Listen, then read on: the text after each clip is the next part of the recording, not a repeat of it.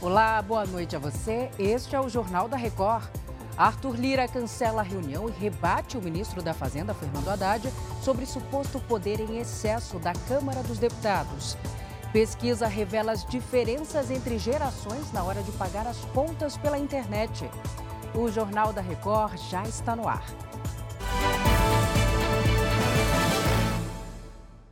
Oferecimento: Bradesco. Nunca execute arquivos enviados por e-mail ou mensagem.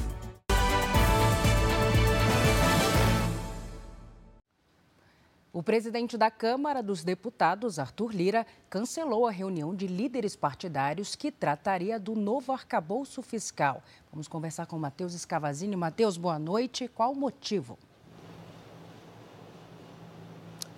Boa noite para você, Salsi. A reunião foi cancelada após o ministro da Fazenda, Fernando Haddad, dizer que a Câmara está com muito poder e não poderia usá-lo para humilhar o Senado e o Executivo. Pelas redes sociais, Arthur Lira disse que manifestações descontextualizadas não contribuem no processo de diálogo para o avanço do país. Depois da repercussão negativa, os dois conversaram por telefone e Lira pediu que Haddad esclareça o assunto publicamente. Salce. Obrigada, Matheus. A Prefeitura de Guarulhos, na Grande São Paulo, pretende entrar na justiça contra a decisão do governo federal de suspender os voos entre os aeroportos de Cumbica, em Guarulhos, e Santos Dumont, no Rio de Janeiro. A medida deve afetar o movimento e a arrecadação em Cumbica. O repórter Romeu Piccoli tem as informações. Oi, Romeu.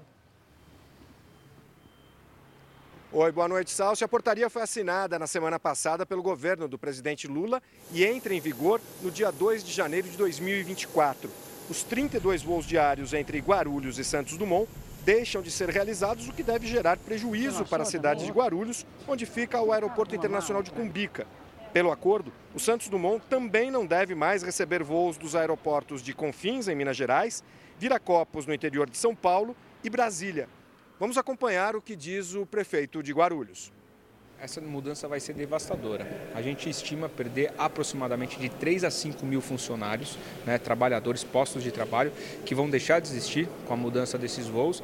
Vamos perder a arrecadação de 10 a 20 milhões de reais por causa desses voos que passam a não existir mais e também para o passageiro, na prática, vai ficar mais caro, porque você vai ter menos oferta de passagens, de voos.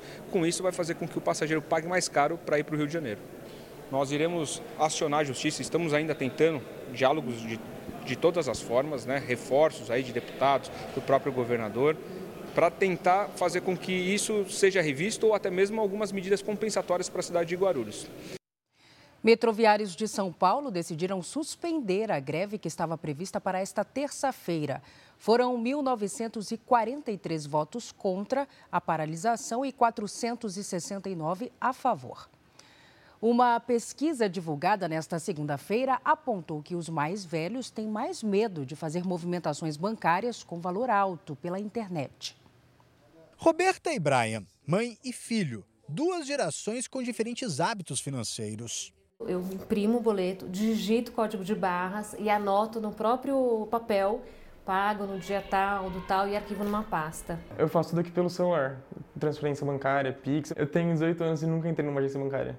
O estudante faz parte da chamada geração Z, que engloba pessoas de até 28 anos. Os brasileiros nesta faixa etária são os que mais movimentam dinheiro por aplicativo mas, segundo um estudo feito por uma empresa de análise de crédito, também é a geração que menos anota os gastos mensais. Números parecidos aos da geração Y, entre 29 e 41 anos. Já quem tem mais receio de fazer transferências e pagamentos com valores altos por aplicativos são as pessoas com mais de 59 anos, os chamados baby boomers, e a geração X, que tem entre 42 e 58 anos. A educação financeira e planejamento financeiro, ela ainda é um desafio em todas as gerações, só que com características de desafios diferentes. Uma por confiar demais, por é, não anotar todos os gastos, a outra anota, mas não tem tanta confiança. A pesquisa é inédita e ouviu cerca de 4 mil pessoas. O resultado constatou uma percepção Cada geração tem um jeito diferente de lidar com o dinheiro,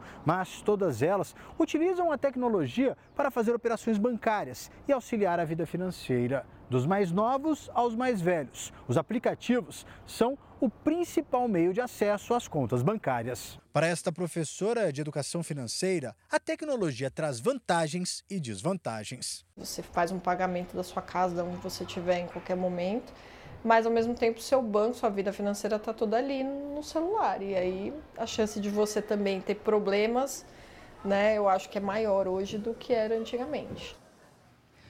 A Justiça dos Estados Unidos acusou formalmente o ex-presidente Donald Trump por tentar alterar os resultados das eleições de 2020 no estado da Geórgia. Além dele, outras 18 pessoas também foram acusadas. Esta é a quarta acusação formal contra o republicano em menos de cinco meses.